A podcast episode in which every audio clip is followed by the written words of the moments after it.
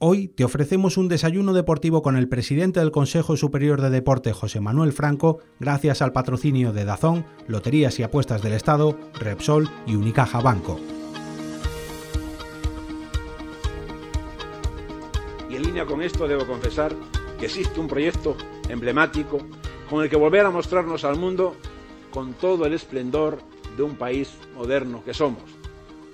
Me estoy refiriendo a la candidatura del Mundial 2030 de fútbol, un verdadero proyecto de país en el que caminamos de la mano de Portugal y es que el deporte tiene, como antes decía, esta capacidad de generar sinergias, abrazos, diálogo, cooperación, hermandad, de eliminar diferencias, de superar ideologías y superar también fronteras.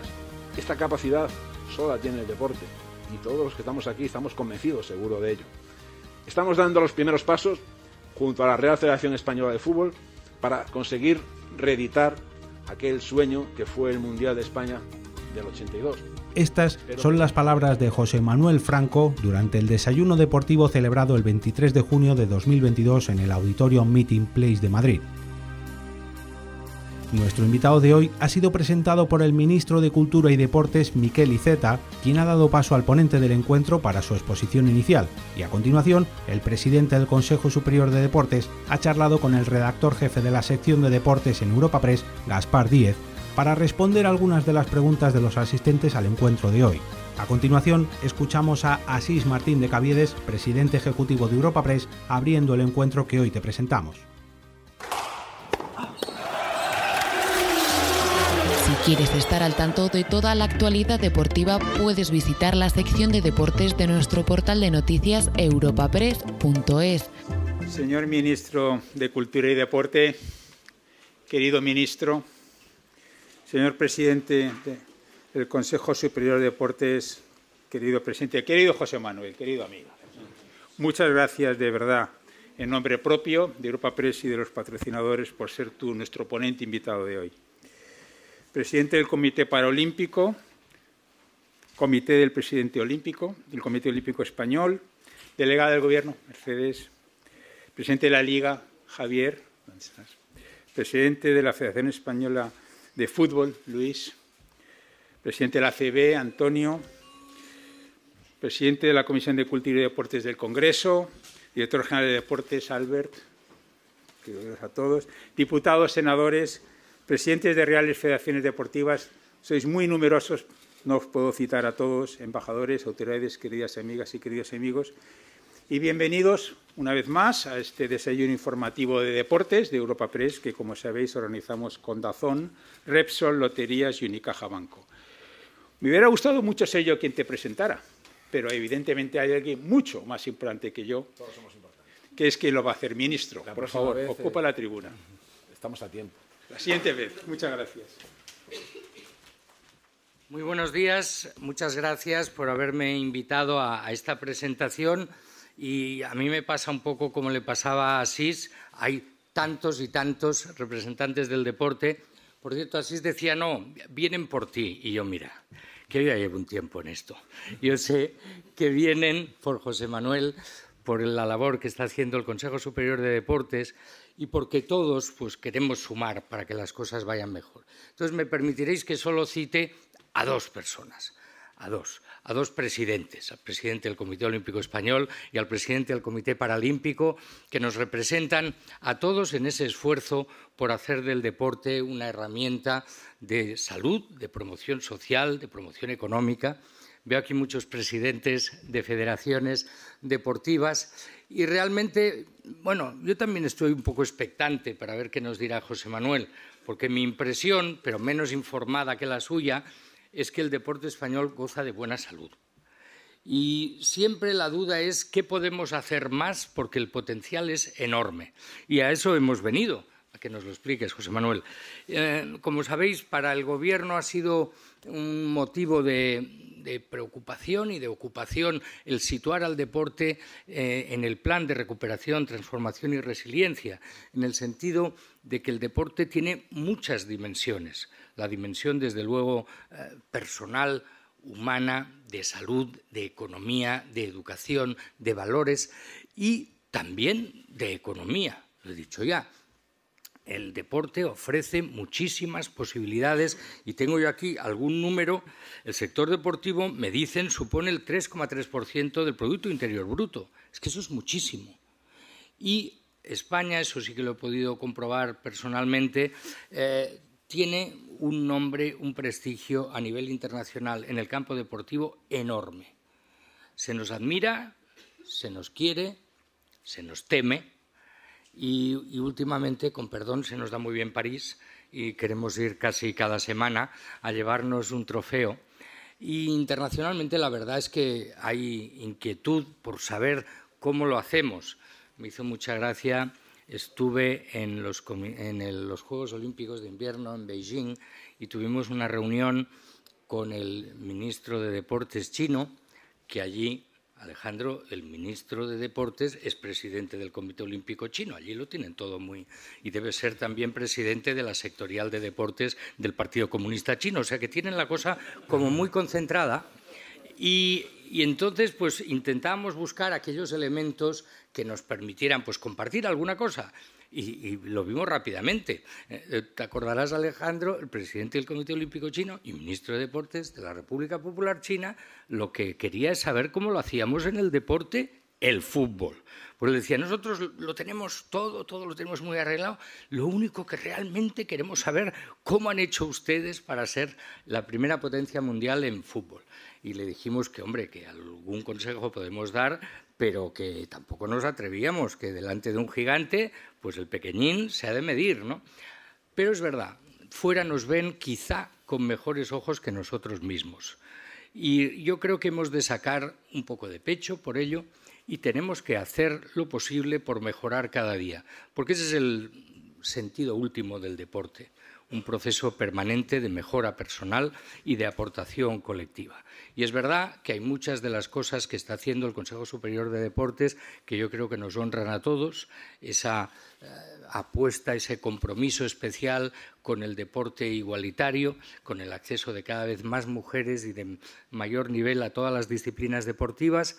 Hemos tenido una piedra de toque reciente muy buena con la constitución de la Liga Profesional Femenina, con el deporte inclusivo, porque realmente nosotros creemos y queremos que el deporte contribuya a romper barreras, y de todo eso y muchísimas cosas más nos, hablará José Manuel.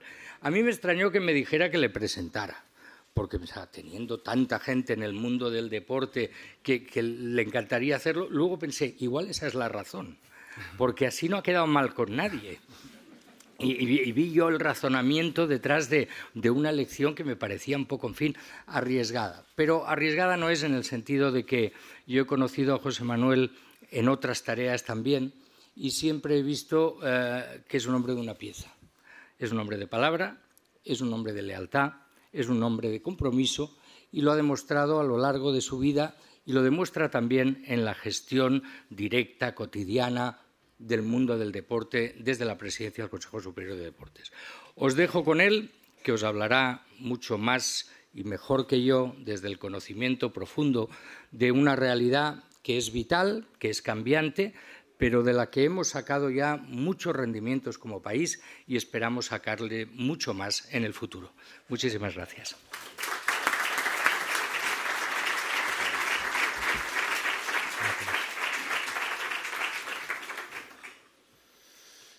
Muchísimas gracias, querido ministro, por tu presencia y, por supuesto, por tus palabras, seguramente inmerecidas, por eso el agradecimiento es doble. Y buenos días a todas y a todas, ministro, autoridades, así ya ha mencionado algunas, yo no voy a hacer una a una esa mención porque temo meter la pata y sería grave empezar ya mi intervención con un fallo de estas características. ¿no? Pero bueno, autoridades deportivas, eh, administrativas, del mundo del deporte. Yo diría que, buenos días, amigas y amigos del deporte, porque eso es lo que nos une a todos seguro. Seguro que todos los que estamos aquí amamos el deporte, con lo cual, daos todos por bienvenidos y muy agradecido por vuestra presencia, por supuesto.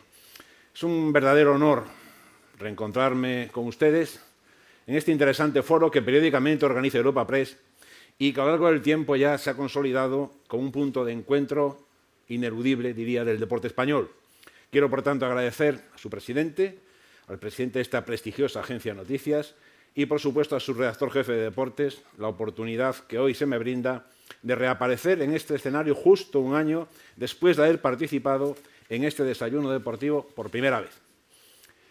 El mes de junio suele significar en el mundo del deporte también el cierre del curso y es momento, seguramente, el momento adecuado para hacer balance.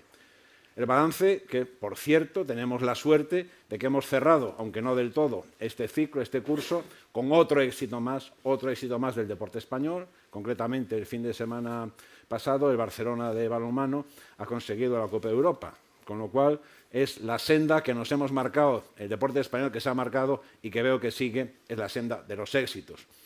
Y esta, esta señal es una más de lo que es el éxito eh, de España en el mundo, como ha sucedido también hace pocos días con el éxito de Rafael Nadal en Roland Garros, el Rocasa Gran Canaria con su triunfo en la Copa EHF, el conjunto de gimnasia rítmica con su plata en el Campeonato de Europa, o el Real Madrid con su coronación en la Liga de Campeones, por citar algunos hitos cercanos en el tiempo. Pero no quiero olvidarme, sería una tremenda injusticia si me olvido de otros éxitos como pueden ser los conseguidos en alterofilia, en escalada, en karate o en tiro con arco, sin olvidarme, por supuesto, del gran éxito, el enorme éxito obtenido por nuestros nadadores y por nuestras nadadoras paralímpicas en los mundiales celebrados hace pocos días en Madeira. Ha sido un éxito rotundo.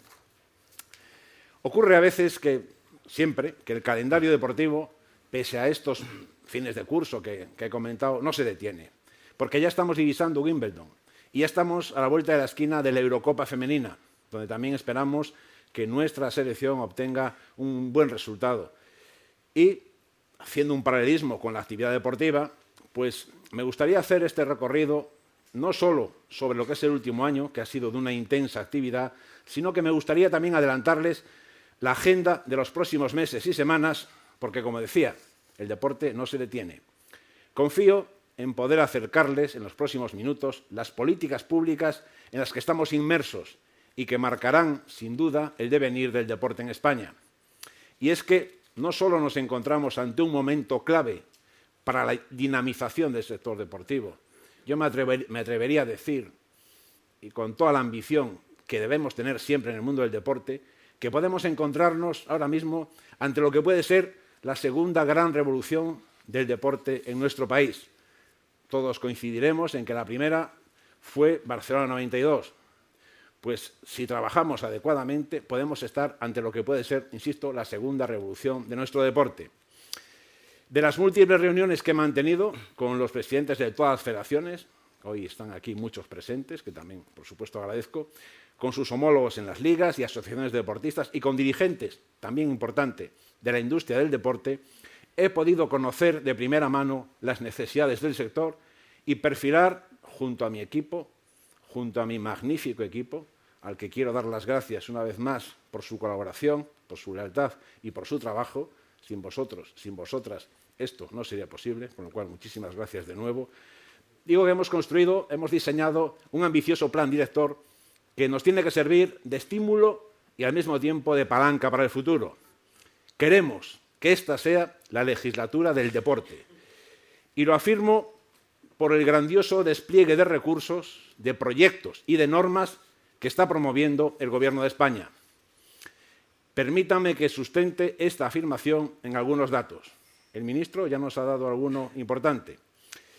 Pero quiero decirles que el Consejo Superior de Deportes cuenta para 2022 con los presupuestos más elevados de la historia. Los 315 millones de euros, 315, asignados para este año, suponen un techo de inversión pública importante, decisivo, diría yo. Y les adelanto, además, que intentaremos, no sé si será posible, que en los presupuestos de 2023 el nivel de inversión sea todavía mayor. Esta realidad es un signo inequívoco del compromiso de este Gobierno, del Gobierno de España, con nuestro deporte. En esos 315 millones de euros se incluyen los 108 millones que en este ejercicio pondremos en manos del sector deportivo a través de los fondos europeos. Como ya saben, este Gobierno ha visto en dichos fondos una gran oportunidad para consolidar la recuperación económica, para modernizar el modelo productivo y para dar a los jóvenes españoles el futuro que se merece. Y así lo hemos defendido en Europa.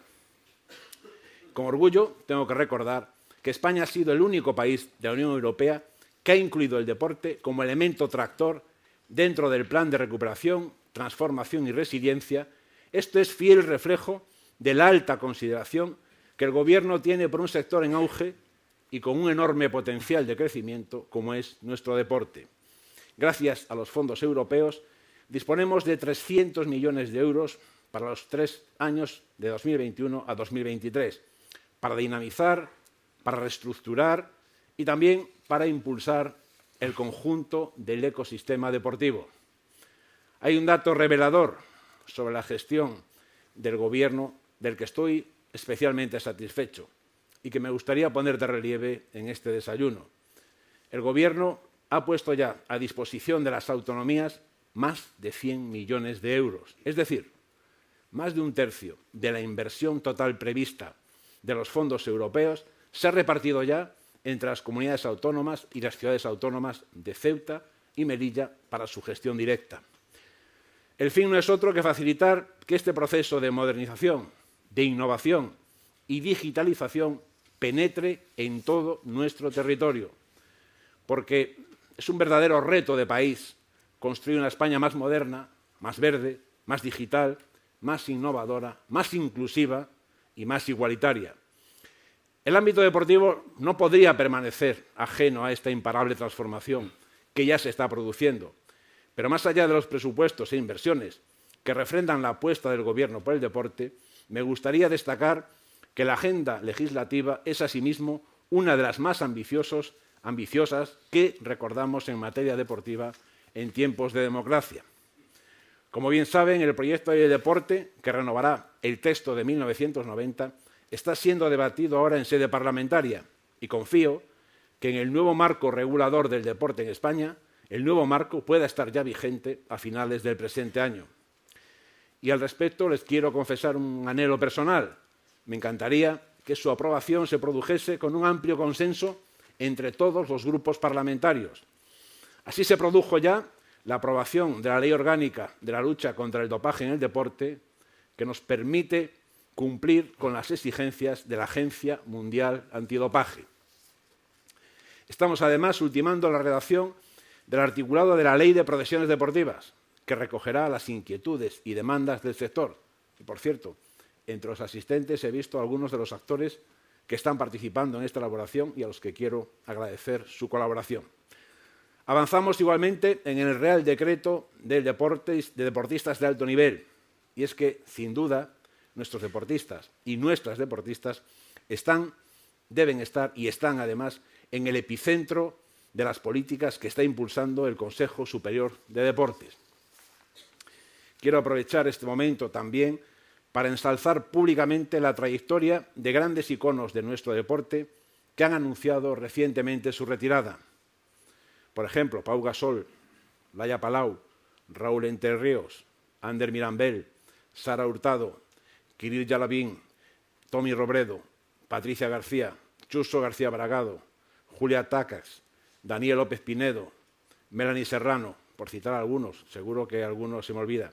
Y al hilo de estas retiradas, de estos grandes deportistas, quiero decir que me preocupa, y además de una manera especial, paliar la brecha que hay entre la vida deportiva en activo y el retiro. Las vivencias de algunos deportistas, Hace unos días he tenido el placer de comprobarlo en unas jornadas que organizó la Universidad de Navarra y decían algunos deportistas, desvelan que ese es un momento de máxima dificultad, cuando se abandona la práctica deportiva. Muchos deportistas dicen, bueno, ¿y mañana qué voy a hacer? Y algunos, desgraciadamente, tienen muy poco que hacer al día siguiente cuando dejan el deporte. Y eso tenemos que al menos intentar paliarlo ha habido algún ejemplo que me comenta siempre el presidente del Comité Olímpico Español, de una ayuda personal, bueno, más de una, ante un deportista de élite, medallista, y que al acabar su tiempo competitivo se quedó en una situación muy, muy delicada. Bueno, pues las administraciones tenemos la obligación ética y moral de reducir esa brecha. Y de hecho, me siento especialmente orgulloso de poder reforzar el programa PROAD a través de convenios educativos como los que hemos firmado ya con diferentes universidades, con el SEC, CEU y Universidad Rey Juan Carlos. Y seguiremos firmando convenios de este tipo. Se trata básicamente de facilitar a los deportistas y a las deportistas una formación en paralelo a la práctica deportiva. Son muchos los deportistas que han cerrado recientemente su ciclo competitivo después de haber contribuido, a través de su brillante desarrollo deportivo, a engrosar el prestigio internacional del que hoy goza, sin duda, nuestro deporte. Considero que la mejor manera de rendirles el tributo que se merecen es amplificando su legado y lo haremos a través de un nuevo y decidido estímulo al deporte español. Desde el Consejo Superior hemos impulsado la creación de nuevas líneas de financiación que tienen por objeto mejorar los resultados en los Juegos Olímpicos y Paralímpicos. Y me refiero principalmente a los programas Team España, dotados con 48 millones de euros, 16 al año hasta los próximos Juegos Olímpicos y Paralímpicos de París 2024, con los que empezamos a dar los primeros pasos en la creación de lo que va a ser el nuevo modelo del deporte español, este programa cuenta con dos ejes principales. De un lado, el programa Team España Elite, que engloba las ayudas dirigidas a complementar la actividad de preparación olímpica y paralímpica de los deportistas y de los equipos que tienen posibilidades de clasificarse entre los ocho mejores, en el caso de los Juegos Olímpicos, y entre los tres primeros, en el caso de los Juegos Paralímpicos. Por supuesto, todo esto se hace en colaboración con el Comité Olímpico Español y con el Comité Paralímpico Español. Y los criterios a la hora de seleccionar a los deportistas a los que se le va a ayudar son criterios técnicos que fijan, como debe ser además, entiendo yo, las respectivas federaciones. Así se podrá incluir, por ejemplo, la asistencia a competiciones y concentraciones, el apoyo al, entrenamiento, la adquisición de material deportivo o los tratamientos médicos y de fisioterapia que estos deportistas necesiten. En definitiva, se trata de asegurar que nuestros deportistas que tienen posibilidades de éxito tengan a su alcance todos los medios que necesitan. Y, por supuesto, esto todo sin olvidar la importancia que seguimos dando al deporte base. El deporte base es eh, el futuro de nuestro deporte. Los futuros éxitos están ahora mismo en lo que es el deporte base. El segundo eje, decía, es el Team España Estratégico, este a más largo plazo destinado a proyectos federativos en los que necesita invertir a más largo plazo y donde se incluyen también disciplinas no olímpicas como el automovilismo y el motociclismo. Estos programas van a beneficiar a los más de 400 deportistas que conforman la élite de nuestro deporte, un grupo sin duda selecto y los más próximos a lo que es la excelencia deportiva, el espejo donde se miran aquellos que aspiran a alcanzar algún día las más altas cotas deportivas. Y todo ello se suma al esfuerzo que el Gobierno de España realiza en el programa ADO, que estamos revitalizando con la colaboración, por supuesto, eh, del Comité Olímpico Español, sufragando casi en su totalidad las becas que perciben estos deportistas. Adicionalmente, se ha aprobado la subvención plurianual que recibirán las federaciones deportivas. Estoy seguro que esta es una gran noticia para las federaciones, por valor de 187 millones de euros para 2022, 2023 y 2024, es decir, lo que queda de ciclo hasta París. Estoy convencido, porque así me lo han hecho llegar, que esta vieja demanda federativa garantizará la estabilidad económica y la continuidad de los programas deportivos a lo largo del ciclo olímpico y paralímpico que culminará en París. Y es que, con unos presupuestos asegurados hasta 2024, este Gobierno otorga a las federaciones la capacidad de trabajar con más certidumbre sobre los recursos con los que cuentan. Y esto puede ayudar, por un lado, a planificar y ejecutar los presupuestos con mayor eficacia y eficiencia durante los próximos años y, por otro, fundamental, a preparar a los deportistas, a nuestros deportistas, de la manera más adecuada. Porque no hay duda que el deporte español debe ser ambicioso para renovar el modelo vigente desde 1990 y derribar, al menos intentar derribar, la barrera psicológica que supuso Barcelona 92. Lo que vivimos entonces nos hizo ser lo que somos hoy, lo que vivimos en Barcelona. Pues bien, solo lo que hagamos hoy nos permitirá ser mejores mañana. Y con esta vocación de transformación y de mejora, estamos abriendo una nueva era de profesionalización en nuestro deporte. Hasta ahora, esa condición se limitaba a la primera y segunda división masculina de fútbol y a la Liga ACB, también masculina de baloncesto. Es justo, por un lado, paliar una deuda histórica, una deuda histórica que tenía nuestro deporte con la mujer, y por otro, por supuesto, incentivar la consolidación del deporte como un importante sector económico en nuestro país, que lo es, sin duda. En este sentido, les recuerdo que el termómetro del ecosistema del deporte en España subraya que gracias a la industria deportiva se generan más de 400.000 puestos de trabajo y que su impacto, como bien ha dicho el ministro, sobre el PIB es ya más del 3,3%.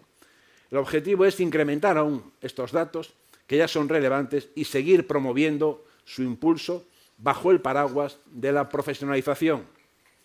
Como saben, se ha culminado recientemente el proceso para la primera división femenina, lo que supone ya un hito sin precedentes y nos sitúa, sin ningún género de dudas, en la vanguardia de Europa en este terreno.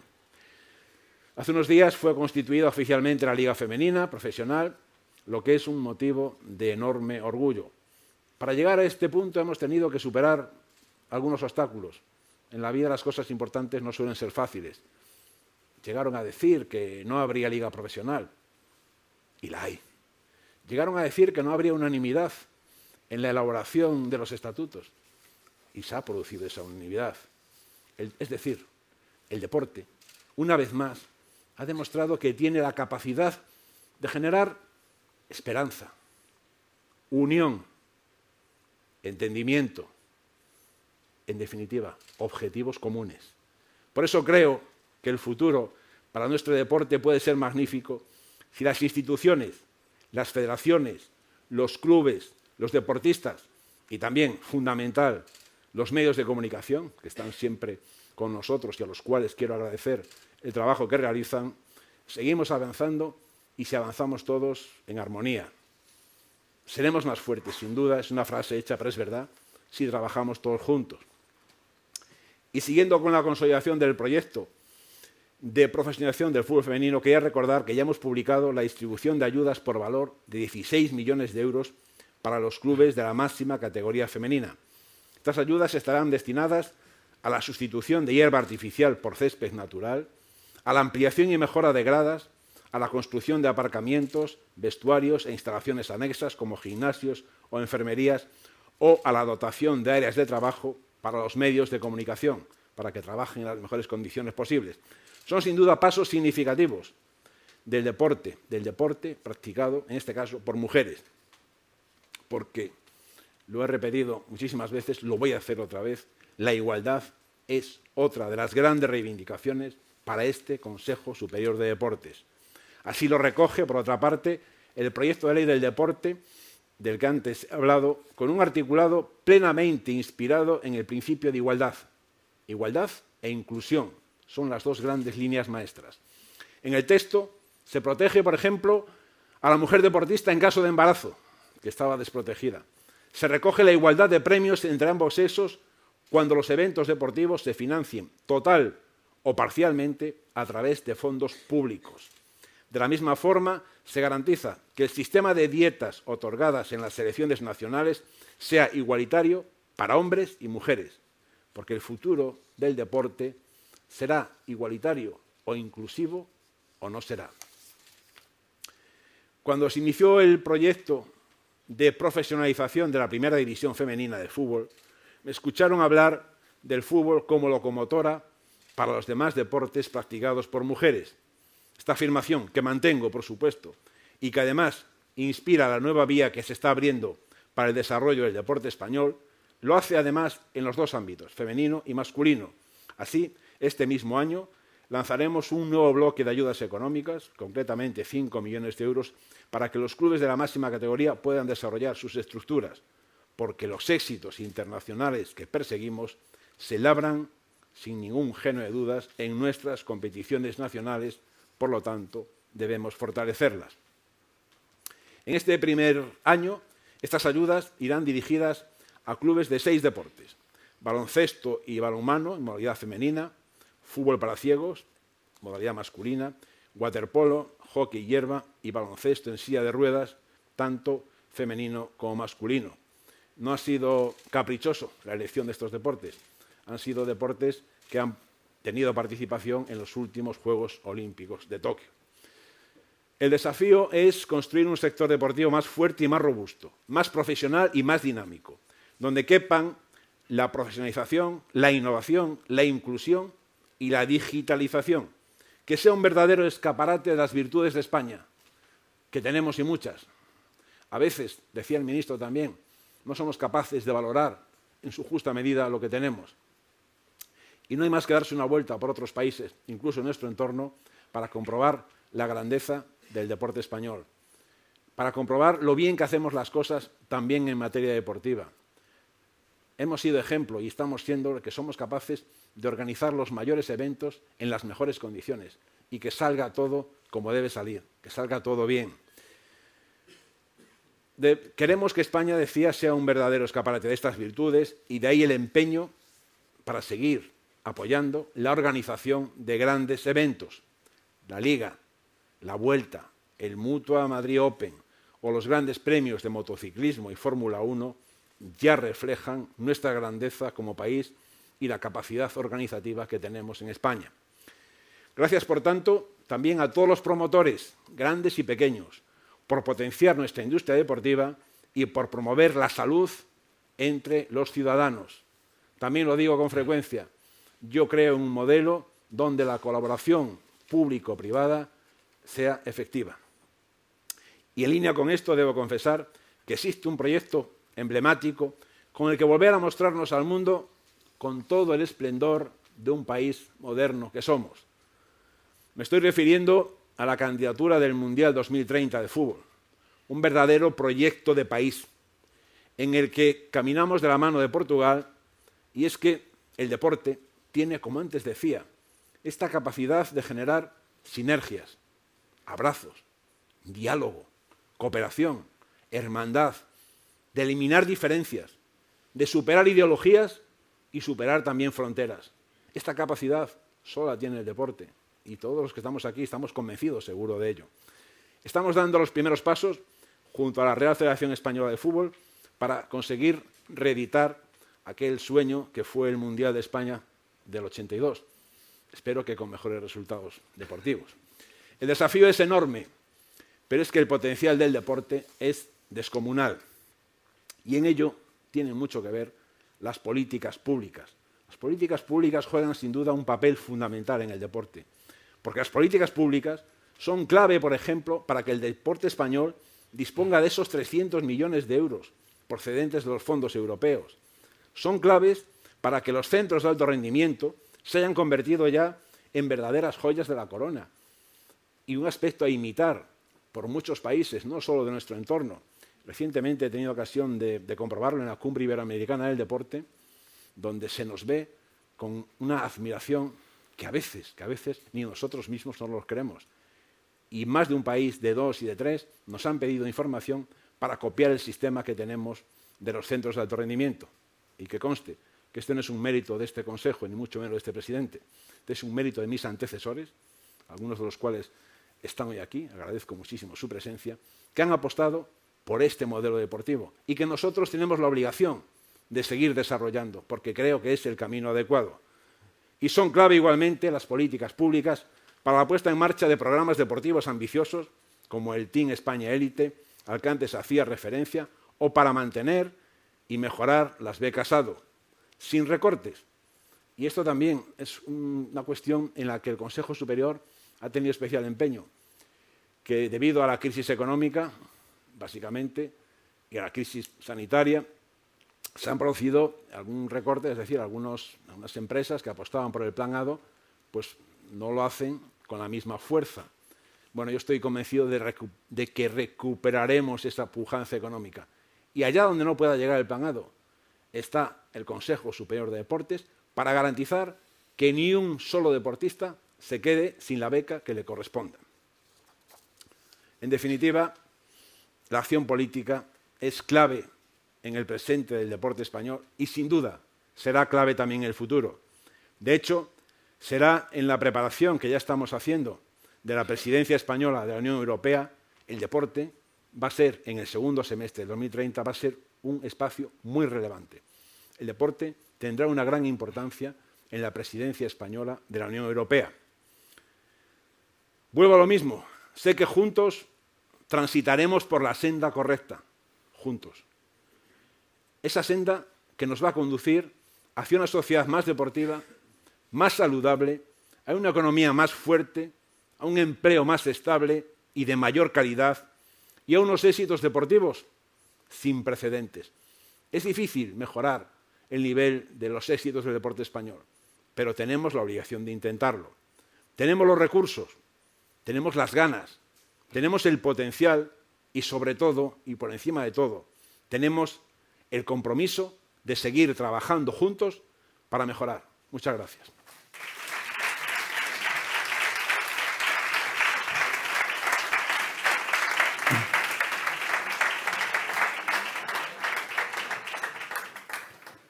Buenos días y bienvenidos a todos a estos desayunos deportivos. Muchas gracias, señor Franco, por aceptar esta nueva invitación para participar en este foro, que cumple 15 años desde que lo inauguró un compañero suyo que está en la sala, Jaime Elisabeski, que él sabe que forma parte muy importante de estos desayunos.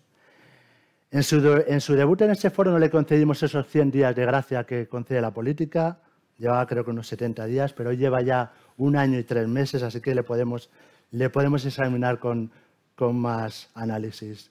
Eh, lleva ese año y tres meses en uno de los, de los cargos que dicen los políticos más codiciados del mundo de la política, aunque los tiempos actuales no sé qué decirle, no sé si es tan codiciado. Permítame también que le agradezca al ministro de Cultura y Deporte su presentación y sobre todo su especial sensibilidad hacia el deporte. Llevo 15 años haciendo esto y la verdad es que es la primera vez que viene un ministro a presentar a un secretario de Estado, así que le agradezco esa sensibilidad y que nos acompañe en estos desayunos. Muchas gracias, señor Iceta. También le doy las gracias a los invitados, a los que nos siguen aquí, a los que nos siguen por, por streaming, por el canal de YouTube. Y como le dije la vez anterior, espero que hoy en este escenario de titulares, que deje un poco al margen su carácter gallego de cuna.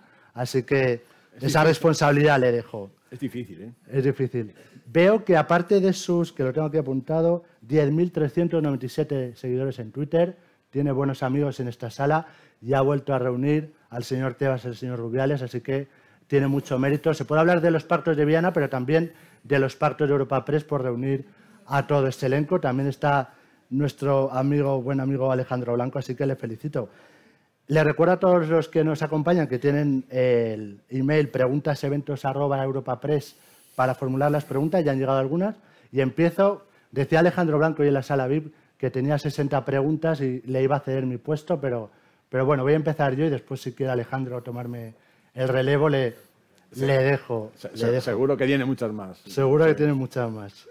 Eh, empiezo. Eh, ha hablado de hitos del deporte, no ha mencionado la permanencia de Mielche en la Liga Santander, pero bueno, se lo perdono. Es importante también. Es importante. De la segunda gran revolución del deporte español, de la legislatura del deporte, de esos presupuestos que son históricos. Vamos a empezar con eh, lo que todavía está ahí, aunque parece que no, que no, que se ha ido, que está latente. Eh, un, informe de la Fundación España Activa estimó que la crisis sanitaria provocaría unas pérdidas en el deporte español de 4.616 millones de, de euros y una destrucción de puestos de trabajo entre 31.000 y 42.000. ¿Cuál es la factura actualizada de esa crisis que todavía está ahí, aunque no lo parece, de la COVID-19 en el deporte español. Sí, bueno, eh, los datos, además, una fundación prestigiosa como esta, pues siempre aporta muy buenos datos. Pero es verdad que sí, la crisis, la crisis sanitaria, la crisis económica, pues se ha notado también en el deporte, eso es evidente, antes lo comentaba.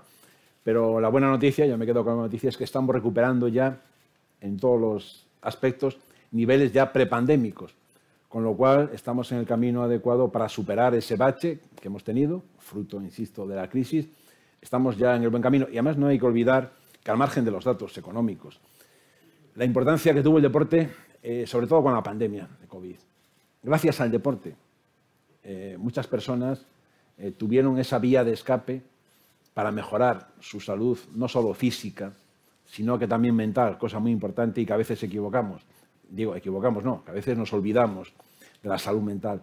Gracias al deporte hemos visto, eh, por ejemplo, que muchas personas conseguían evadirse de la tristeza, del encierro, de lo que suponía la crisis. Y gracias al deporte, eh, repito, eh, gente, muchas personas se han salvado de padecer COVID y otras muchas han mejorado su salud mental de una manera casi exponencial. Bueno, lo comentó usted en el anterior desayuno, gracias a la Liga, gracias a esos partidos que veíamos en casa cuando estábamos encerrados, la situación psicológica fue un poco, un poco mejor. El relato de lo que me estaba contando usted eh, me viene muy bien para comentarle este dato también. Eh, presentaron hace unas semanas el anuario de actividades deportivas de 2002, que elaborado por el Ministerio de Cultura y Deporte, y ahí sí que parece que se, como apuntaba usted, que se está viviendo un despegue gracias al turismo deportivo, entre otras cosas, ¿no? Sí, es otro de los factores que, tenemos que potenciar, que es el turismo deportivo.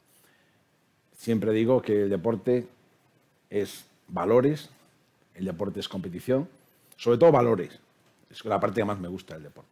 Pero es competición, el deporte es compromiso, el deporte es trabajo en equipo, pero el deporte también tiene una vertiente económica muy, muy importante. Los datos ya los hemos dado y eh, en España tenemos la suerte de tener unas condiciones magníficas en cuanto a climatología, en cuanto a infraestructuras hoteleras, eh, medios de comunicación.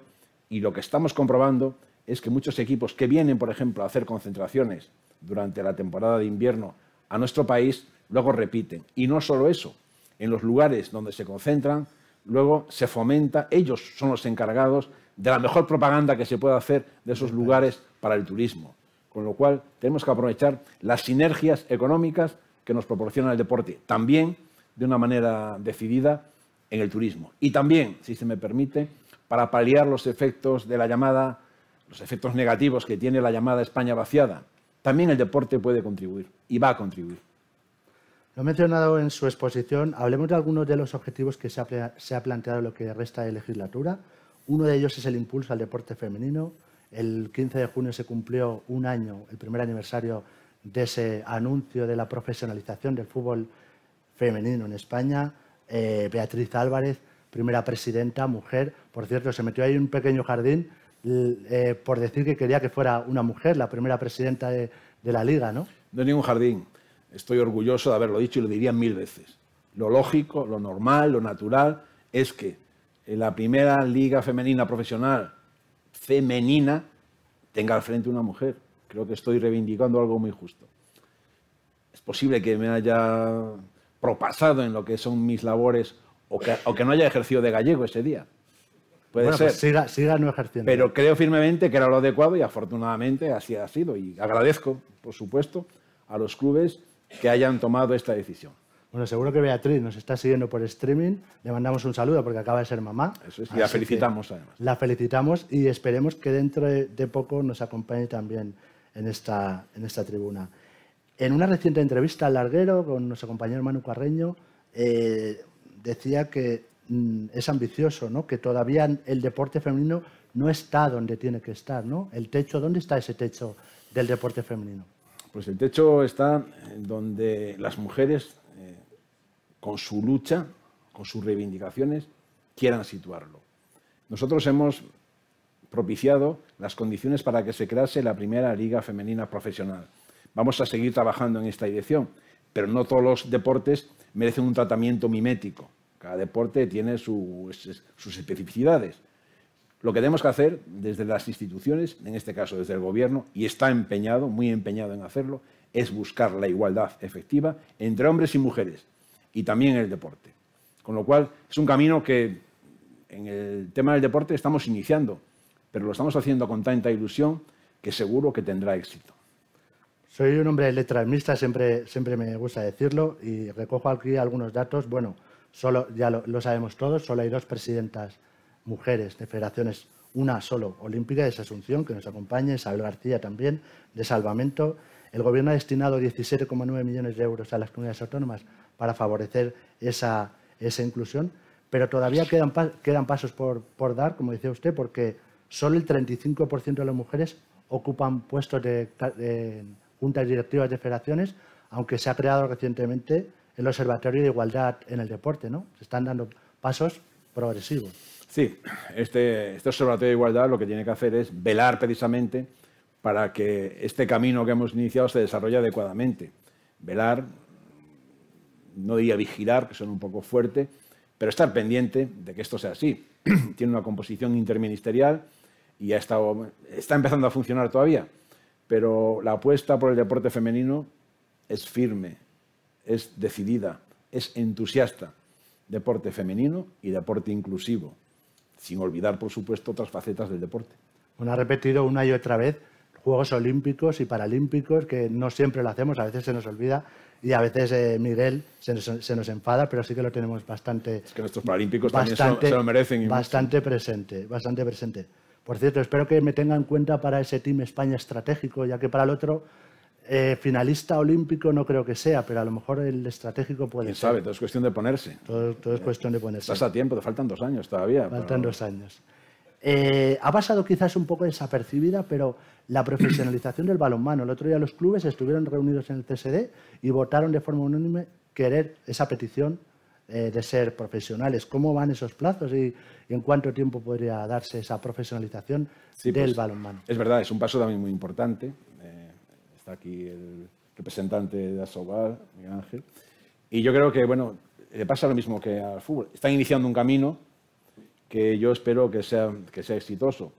Yo celebro, me he alegrado mucho de que se diese ese primer paso, de que se diese además por unanimidad, con lo cual, bueno, pues yo estoy convencido de, la fuerza que tiene el balonmano en España. No olvidemos que el balonmano es una fuente constante de éxitos, ¿verdad? y va a seguir siéndolo. Para, ello es importante, como decía antes, reforzar las competiciones nacionales para luego tener éxitos internacionales. Es una ecuación simple, pero que funciona bien. Bueno, hasta ahora las preguntas fáciles, poco a poco van a, ser un poco más complicadas. Algunas de las que ya me han enviado, pero lo comentaba también en su, presentación, la ley del deporte. Eh, es un anhelo personal suyo que tenga el máximo consenso y que estará a finales de año. Eso me lo promete, me lo promete. En el próximo desayuno no le preguntaré, por eso sí me lo promete. Ojalá, ojalá. Ayer tuve ocasión de estar con el ministro de Presidencia y con el secretario de Estado de Relaciones con las Cortes y le he, a ver, insistido, insistido mucho y aparte espero muchísimo de su capacidad de trabajo, el secretario de Estado Rafael Simancas, y estoy convencido de que puede estar lista antes de que acabe este año. Pero la aritmética parlamentaria sabemos lo que es. ¿eh? No quiero poner ninguna venda antes de la herida, pero es cierto, nuestra intención es esa. Nuestro grupo parlamentario está trabajando mucho y bien. Vemos eh, buenas, a ver, digamos, tenemos buenas expectativas en lo que se refiere al, apoyo de otros grupos, pero estamos en fase de negociación y, insisto, nuestro grupo parlamentario está haciendo muy bien y estoy convencido de que llegaremos a fin de año con una nueva ley. ¿Por qué es necesario ese consenso? teniendo en cuenta que la vigente desde 1990, una ley que nace con la vocación de continuidad, pues lógicamente es necesario que nazca también con un apoyo parlamentario muy amplio. Estoy convencido de que va a ser así. Bueno, es que esa pregunta la hago a todos los secretarios de Estado, a Jaime, a Albert, a Miguel, a Irene, que también iba a venir, que no sé si sí, está, está, Irene, está ahí. Ha, venido, que, que, le he preguntado a todos por ella, así que espero espero que sí que se, cumpla. Voy a formularle algunas de las preguntas. Eh, pregunta Antonio Aguiar, director de YouSport, del canal jurídico, como digo yo, del portal jurídico por excelencia, y nos acompaña también su hija Irene. Eh, señor Franco, la nueva ley del deporte privatiza la justicia deportiva. ¿Cómo explica un gobierno, que un gobierno de izquierda un proyecto de ley que retira la principal competencia al Tribunal Administrativo del Deporte y obligará a los deportistas y clubes a acudir a un juzgado o a un tribunal arbitral privado de pago si es sancionado? Bueno, para empezar... Habla de las competencias del tribunal. Sí, sí, sí. sí. Para, para empezar, eh, la ley está todavía, es un proyecto de ley, está todavía en el Parlamento, no sabemos cuál va a ser el resultado final, está sujeta a enmiendas, pero tengo que decir que no se privatiza para nada la justicia hay todavía tres vías a las que acudir antes de ir a la justicia ordinaria. Esta primera, la propia federación, luego el arbitraje y además el TAF mantiene muchas competencias, casi todas. Lo que no, donde no va a entrar el nuevo tribunal administrativo es en lo que pasa en el terreno del juego, básicamente, dicho así, grosso modo, ¿no? Pero para nada se privatiza la justicia. Hay arbitraje, insisto, las propias federaciones tienen sus órganos eh, para juzgar, entre comillas, con lo cual mm, no, no haber lo fundamental, no haber indefensión. Y lo menos fundamental, pero importante también, lo que hacemos es ponernos a nivel de los países de nuestro entorno en este terreno. Bueno, es una de, las, de lo que ha trascendido, uno de, las, de los problemas que se le achaca a esa ley del deporte, ¿no? que quizás la menor, menores competencias del tribunal. De todos modos, todo es mejorable y ya veremos qué pasa cuando salga del Congreso y del Senado. Pero, repito, no hay indefensión. ¿eh? No hay indefensión. Vamos a con las preguntas difíciles. Relación con las instituciones. Eh, le comentaba antes esa, reciente entrevista en el Larguero y decía que, que, en esa guerra que mantiene la Liga de Fútbol Profesional y, la Federación Española de Fútbol, que quizás los amantes del fútbol que están hartos, que casi se incluía usted también, y que el fútbol debe, debe ir unido y que sería imparable. El fútbol español va imparable, sobre todo, como ha apuntado usted, por ese Mundial de 2030 que, en el que todos debemos ir unidos. A mí no me gusta hablar de guerra, pero no me gusta hablar de guerra. Es verdad que de las diferencias, vamos a ser gallegos con los términos, de las diferencias, de las discrepancias que pueda haber entre liga y federación, pues es verdad que al aficionado al fútbol le gusta más ver partidos de fútbol, le gusta más disfrutar de los éxitos del deporte que estar pendiente de estas diferencias, discrepancias, etcétera, que es evidente se producen con cierta frecuencia en el fútbol español. No digo nada nuevo. Que hay un cierto hartazgo y que nos gustaría a todos que trabajásemos todos, como he dicho, juntos para mejorar el fútbol en España. Por supuesto, el fútbol en España, y lo sabe Luis, lo sabe Javier, es imparable, es imparable. Por lo tanto, se merece un esfuerzo de unidad. No pido nada al otro mundo. Y estamos ante la posibilidad de organizar un evento que yo creo que después de unos Juegos Olímpicos, eh, corrígeme Alejandro, quizás sea un evento de los más importantes que puede organizar un país, que es un Mundial de Fútbol. Además, organizarlo con Portugal. Estamos, insisto, a punto de conseguir algo que puede ser un hito histórico, uno más. Pues trabajemos juntos. Y está Irene, que ya le, le, he podido localizar aquí con nosotros. ¿Ve posible recuperar ese clima de diálogo que hubo con los pactos de Villana, que milagrosamente firmó Irene que todavía en estos tiempos actuales cobra todavía más importancia? Claro que sí. Todo es cuestión de intentarlo. Posibilidades hay. Vamos a intentarlo. Por nuestra parte no va a quedar. ¿eh? Bueno, le propongo los pactos de Europa Press, incluimos al señor Alejandro Blanco y quedamos los cuatro y hacemos un desayuno aquí y hablamos del deporte español. Yo encantado. ¿Le parece? Yo encantado. ¿Os parece el resto? No, no me dicen nada. Alejandro sí que creo que sí. Yo todo lo que sé hablar de deporte, encantado. Bueno. Eh, le, comentaba que esa unión, eh, no sé si tiene la agenda reunirse con, con, el presidente de la Liga y el presidente de la Federación no, para fomentar esa unión y sobre todo por lo que le decía, ¿no? Debemos unir. En la agenda no está, pero ellos saben perfectamente mi intención y hoy lo he dejado perfectamente claro. Bueno, vamos a, intentarlo entre todos, entre todos. Vamos a, a, empujar en esa dirección, porque nos jugamos mucho. Porque a veces, y tengo aprovecho para decirlo ahora, a veces también maltratamos de alguna manera al fútbol, ¿no? y asociamos enseguida fútbol, jaleo, cuando, cuando tampoco es así. No todo es así, no todo es tan lineal, porque hay que recordar que el fútbol, los ingresos que genera el fútbol, hacen que otros muchos deportes puedan sobrevivir. Y eso hay que decirlo. Y hay que ponerlo en el. No sé, en el. Eh, valor. Hay que ponerlo en valor. Vamos a dejarlo así, ¿no? Y eso es gracias al fútbol. Es decir, que el, el fútbol aporta muchísimo al conjunto del deporte español. Hablamos del fútbol y de la liga. Hace, hace unas semanas, eh, eh, presentó hace una semana la liga de fútbol eh, una, una, denuncia contra los clubes Estado.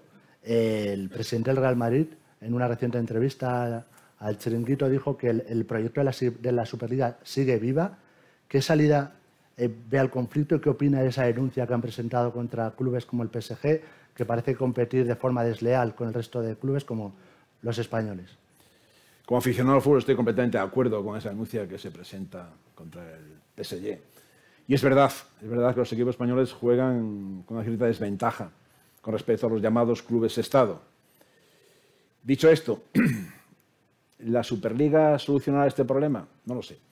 Es verdad que ante el planteamiento inicial de la Superliga yo me manifesté en contra. ¿Por qué? Porque ese proyecto inicial obviaba la parte más importante del deporte, que es la competición, y obviaba el acceso mediante un proceso competitivo a participar en esa competición. Era como una especie de, de club cerrado. A mí eso, lógicamente, como amante del deporte, no me gustaba.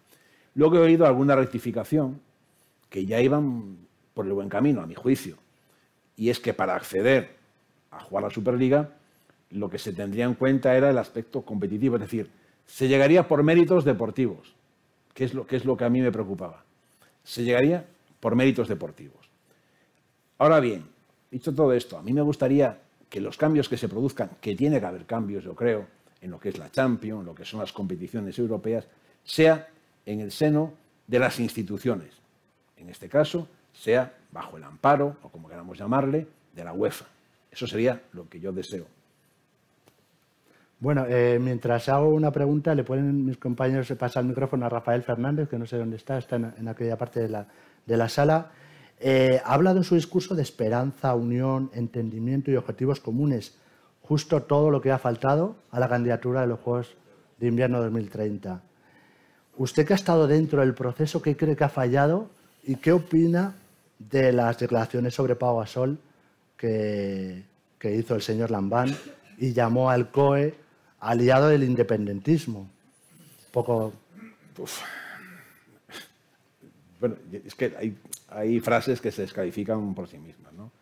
Llamar al COE aliado del independentismo, yo he oído, en esta vida he oído muchas cosas, muchas barbaridades, pero esa quizás supere algunas de las que ya he oído anteriormente.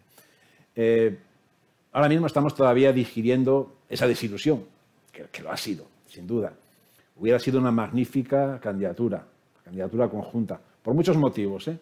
pero hubiera sido magnífica. Hay que digerirlo pero lo que no, puede, lo que no podemos hacer es hablar en esos términos de un deportista ejemplar. Ejemplar dentro de la pista y ejemplar fuera de la cancha de baloncesto, como está demostrándonos con su fundación y por todo lo que está haciendo, por ejemplo, para combatir la pobreza infantil. Es decir, creo, creo que son palabras que no se corresponden para nada con lo que es o que no se merece una figura como Pau Gasol que es un icono del deporte español. Y luego, a mí me consta, es verdad, yo participé en una reunión, me consta, me consta, no estoy seguro, lo he vivido, el esfuerzo que ha hecho el Comité Olímpico Español, su presidente en particular, para conseguir ese acuerdo. Me consta. No sé si un día en broma me decía que era aspirante a ocupar la plaza de Santo Jo, algo así, porque me consta que ha hecho una dosis de paciencia importantes. No ha sido posible. Bueno, pero no es momento de, culpabilizar. No ha sido posible, ya está. Pensemos ya en el futuro. Pensemos en 2034, a ver si en ese momento es posible. Pregunta mi compañero Alberto Fray de Televisión Española. Hacía la pregunta de Pau Gasol, eh, lo de aliado e independentismo, pero añade, ¿qué opina de que ambas comunidades traten ahora de impulsar sus candidaturas por separado? A mí, lo he dicho y lo mantengo. Yo me considero persona que busca permanentemente el consenso. Si no se puede conseguir, mal asunto. Pero creo, creo, y me puede corregir el presidente del COI, que la forma de presentar una candidatura más potente es ir juntos. No creo que sea adecuado que se puedan presentar dos candidaturas de dos comunidades autónomas. No creo que sea adecuado ni que sea bueno para obtener el éxito que perseguimos todos, que es organizar unos Juegos Olímpicos de invierno en España. Y ahora que se cumplen, que se está celebrando en Barcelona precisamente el 30 aniversario de Barcelona 92, en un momento eh, tan simbólico que pase esto. Eh, es una pena, eh, hablaba ayer Alejandro de decepción. Es una pena porque era un proyecto regenerador que podía unir a esas dos Españas que desgraciadamente se habían separado por, por aspectos políticos y era integrador. Es que el deporte, como antes decía, el deporte une. Eh, cuando una selección española, el deporte que sea, obtiene un éxito, en ese momento no hay deportistas de, Galicia, de Canarias, de Cataluña o de Aragón. Es la selección española. Y así hay que reivindicarlo. Yo lo, yo lo siento así, además, y lo siento con toda la convicción. Con lo cual, el deporte hay que utilizarlo como herramienta para unir, no para separar. Le doy paso a mi compañero Rafael Fernández. Hola, muy buenas tardes o buenos días. Eh, presidente, lo primero eh, bueno, pues es para congratularse que, tengamos esos presupuestos eh, que superan ya los de todos los años. Y le voy a hacer una pregunta que seguramente en este foro no es la más popular, que es relativa a la limitación de mandatos. Inicialmente estaba incluida dentro del proyecto de ley, de, ley del deporte que están, que están intentando sacar adelante y finalmente salió de, ese proyecto me consta, porque lo he hablado muchas veces con muchos presidentes a los que, con los que discrepo en eso y, con los que tengo una relación cordial, ¿no? Pero eh, me consta que desde las federaciones, desde el Comité Olímpico, incluso con Alejandro, eh, ellos consideran que no tiene por qué haber esa limitación de mandatos, entre otras cosas porque ustedes políticos, eh, como políticos, no tienen esa limitación de mandatos. Sin embargo, ustedes sí tienen otro tipo de limitaciones como topes salariales, como otras obligaciones, pues diputados que tienen que poner su patrimonio dentro de las leyes de transparencia, eh, otro tipo de, permítame la expresión, higiene democrática, voto que no sea con papeletas en asambleas, que yo creo que en muchos casos son asambleas bueno, que ya están bastante eh, dirigidas y que al final, si, si, se ven esas papeletas, parece que esa democracia no existe y mm, vemos una litigiosidad en el deporte que no existe, por ejemplo, gracias a Dios, dentro de lo que son unas elecciones nacionales eh, generales. ¿No cree usted que eso, esos procesos electorales también se deben de modificar? Que tenemos procesos ahora mismo litigiosos eh, en voleibol, en remo, en piragüismo, en taekwondo. Eh, solamente hay cuatro federaciones con limitación de mandatos olímpicas y hay tres, por ejemplo, que venían de procesos también muy eh, conflictivos y que acabaron en los juzgados con malas, bueno, pues con situaciones que no han gustado absolutamente a nadie, tipo tenis, tipo baloncesto o, rugby, por ejemplo, que, acabaron mal. bueno, no sé qué, qué, opina y, por qué, cuál es la motivación también de, de, ese, de ese cambio, de que no finalmente no haya limitación de mandatos y si no cree que la higiene democrática tiene que, mejorarse dentro del deporte. Bien, gracias eh, Rafa por tu, pregunta. Ojalá, ojalá con la limitación de mandatos se solucionasen todos los problemas que eventualmente pueda haber en las federaciones. La limitación de mandatos puede tener esa parte casi casi lúdica de higiene democrática, que tampoco es, tampoco es todo lo, higiénico que, se pretende. ¿no?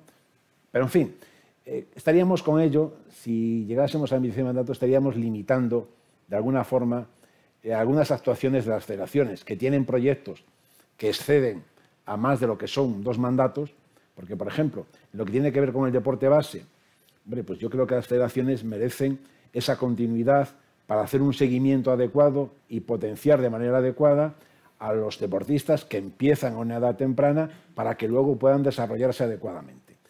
Eh, yo confío y confío mucho eh, en, las buenas prácticas de las federaciones y la autolimitación, las reglas que se autoimponen las federaciones en general. ¿Que puede haber algún caso donde haya este tipo de problemas? Por supuesto que sí, pero lo ha dicho perfectamente al principio. Si en la política no hay limitación de mandatos, pues tampoco parecía muy lógico que la hubiese en el mundo federativo. Pero me quedo con la parte positiva, que me consta que muchas federaciones ya se están autoimponiendo reglas mucho más exigentes que las que tenían hasta ahora. Que pueda haber alguna, algún problema, lo sabrá siempre. Pero creo, sinceramente, que la limitación de mandatos no solucionaría todos los problemas que eventualmente pueda haber en las federaciones, que por cierto en general tengo que decir que funcionan bien. De hecho, los éxitos que tenemos en el deporte español seguro que no serían posibles con un funcionamiento deficiente de las federaciones. Bueno, recupero unas, unas palabras del alcalde de Madrid en una entrevista hoy al diario El Mundo.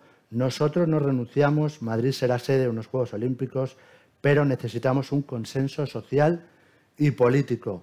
¿Le ha dicho al señor Blanco que hable con el alcalde de Madrid para recuperar ese anhelo Pues- olímpico de Madrid Pues mire, 2036? Por una vez coincido con el alcalde de Madrid, pero bueno, tienen que, Bueno, eso, eso es noticia, ¿no? tienen, que, tienen que hacer una propuesta, yo creo, seria y presentarla al Comité Olímpico Español y luego pues se verá esa posibilidad. Que yo sepa, que yo sepa, al Comité Olímpico Español no ha llegado ninguna propuesta del Ayuntamiento de Madrid. Tendrán que verlo, generar ese consenso, pero yo lo que oigo de momento son frases aisladas de diferentes portavoces en el Ayuntamiento de Madrid. Si ese consenso existe y, se presenta una candidatura al Comité Olímpico Español, y no quiero meterme donde no me llaman, pues estoy convencido de que el Comité Olímpico Español lo tratará con todo el cariño que se merece la ciudad de Madrid. Pero a usted le gustaría. Como español me encantaría que España pudiese organizar los Juegos de Invierno y los Juegos de Verano y el Mundial 2030, por supuesto. Me encantaría. Va no, no vamos a dar abasto con tanto trabajo a los Sí, sí, sí, periodistas. sí. Tenemos, cap- no, tenemos capacidad de sobra para organizarlo. Y además, lo digo siempre, lo hacemos muy bien. Es que bien. a veces parece que tenemos un cierto complejo con respecto a países de nuestro entorno y, y luego cuando uno ve competiciones que se organizan en otros países, pues comprueba la grandeza que tiene el deporte español, no solo en el aspecto competitivo, sino en el aspecto de la organización de grandes eventos. Usted- Yo pongo siempre un ejemplo, per- perdone.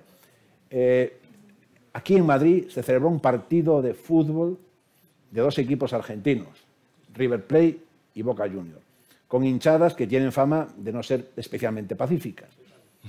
Pues la, la organización salió impecable, impecable. Y no quiero entrar en comparaciones con otros eventos. Eso le iba a decir, que usted que fue delegado del gobierno, le pregunté en el desayuno anterior a- al presidente de la Liga, Javier Tebas, por esos lamentables incidentes que sufrió la afición del Real Madrid y del Liverpool en la final de la Champions. Sí, sí, yo, yo- yo fui testigo.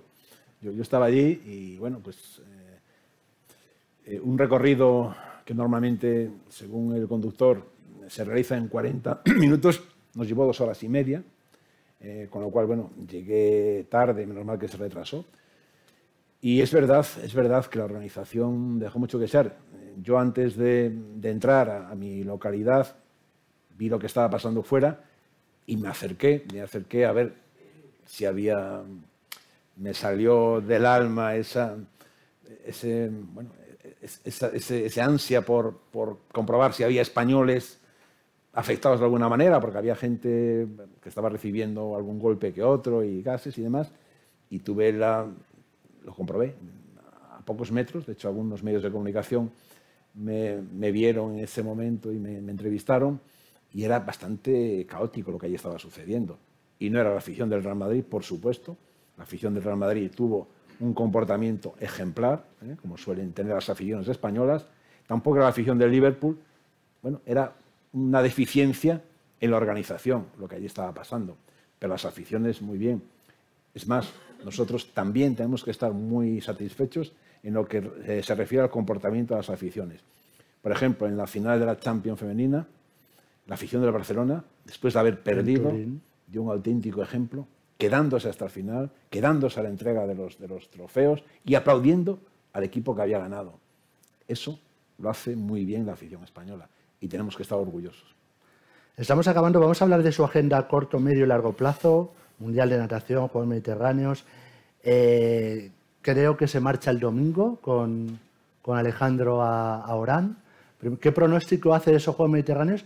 Y si entiendo que para los deportistas que, cuya primera oleada salió ayer, no hay problemas, pero algún aficionado familiar va a tener problemas para viajar a Argelia por la suspensión del tratado con ese país, por lo que todos conocemos. No, no, va a tener ningún problema. Yo hablé ayer todavía con el embajador nuestro en Argelia y me dijo que no habría ningún tipo de problemas, que por supuesto los españoles que allí nos desplazásemos seríamos bien tratados y es que hay que aprovechar el deporte también para eso. En este caso, para normalizar las relaciones con un país con el que siempre tuvimos buenas relaciones, como es Argelia. El deporte tiene que ayudar y el deporte español, en la medida de sus posibilidades, dentro de la humildad, pues vamos también a colaborar para normalizar esta situación. Que leí una noticia. Y habrá grandes que- éxitos deportivos también. También. Seguro. que leí una noticia que Argelia ordena a sus agencias que suspendan las relaciones con España. Y fue de ayer o de, o de antes de ayer. Pues nosotros vamos a estar allí y, e insisto, el embajador me ha dicho que no tendríamos ningún problema, que seríamos bien recibidos. Lo ha comentado en la presentación, el programa ADO, va a estar eh, dotado de 8 millones de euros. Hay una serie de ayudas como las que ha comentado el Team España y demás. No es una meta demasiado ambiciosa, y lo he puesto también en la diapositiva, igualar o superar esas 22 medallas de Barcelona 92. Por eso he dicho vamos a intentarlo, ¿no? porque es muy difícil, efectivamente. Pero si no lo intentamos no lo conseguimos seguro.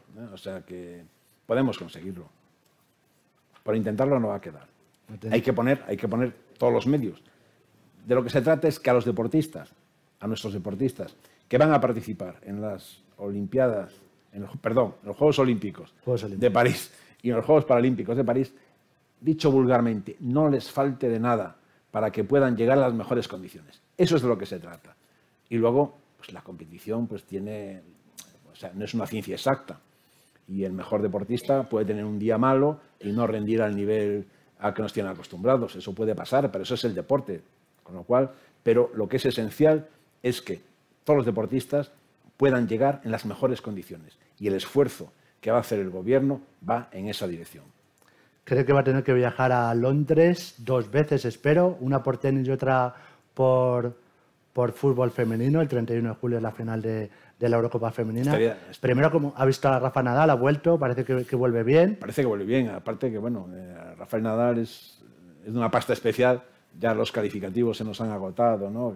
De otro planeta, bueno, en fin, deportista, quizás el mejor deportista de la historia de España. Y aparte nos sorprende, cuando creemos que ya no, no puede dar más de sí porque ya lo ha dado todo, siempre da un paso más, siempre nos sorprende favorablemente. Con lo cual, no descarto que gane Wimbledon, para nada. Bueno, y antes tam- Y la selección femenina de fútbol Eso le iba a hará, preguntar. hará después. también un gran papel. Yo espero estar en la final de, de esa competición, porque tenemos una magnífica selección femenina. ¿eh? Y masculina también, por supuesto. pero- Le iba a preguntar por el pronóstico de la femenina y la masculina, pero eh, eh, hablábamos antes también de Pau Gasol, que recibió hace, hace unas semanas también la Gran Cruz al Mérito Deportivo en un acto en la Moncloa con el presidente del Gobierno.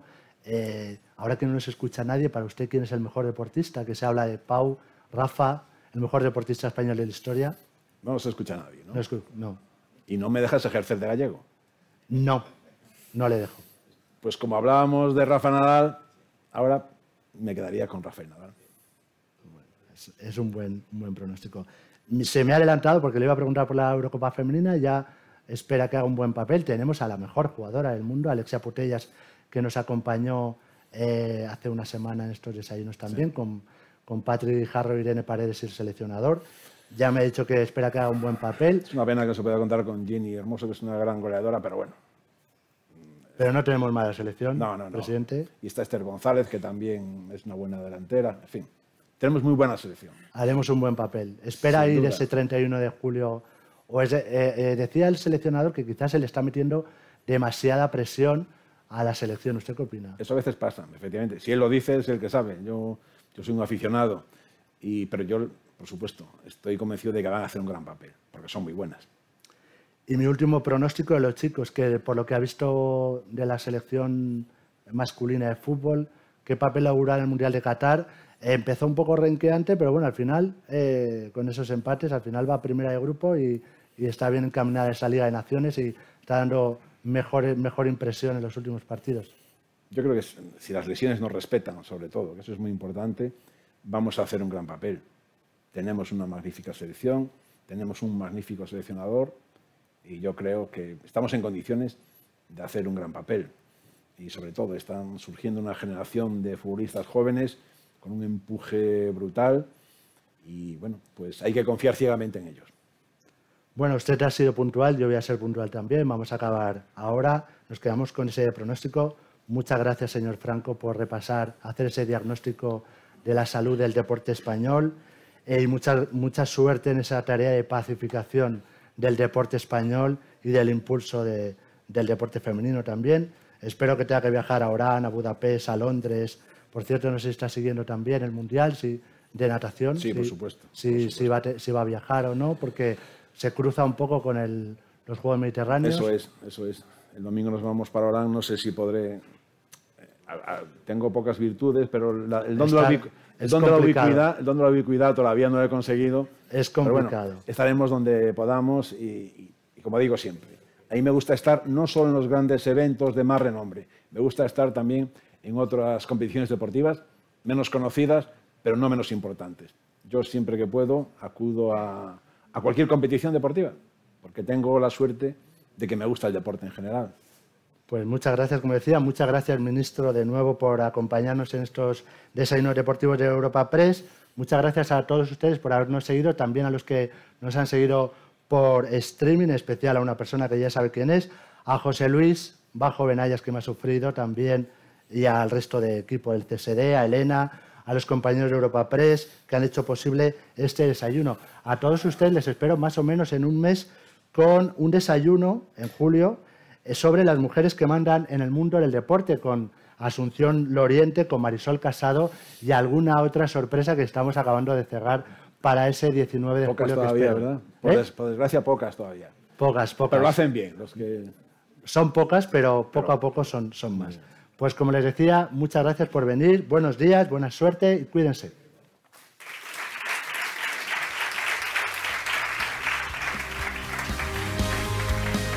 Despedimos esta entrega de los desayunos deportivos de Europa Press invitando a todos nuestros oyentes a descubrir el resto de episodios de este podcast, así como los de los distintos programas de nuestra red a través de europapress.es barra podcast.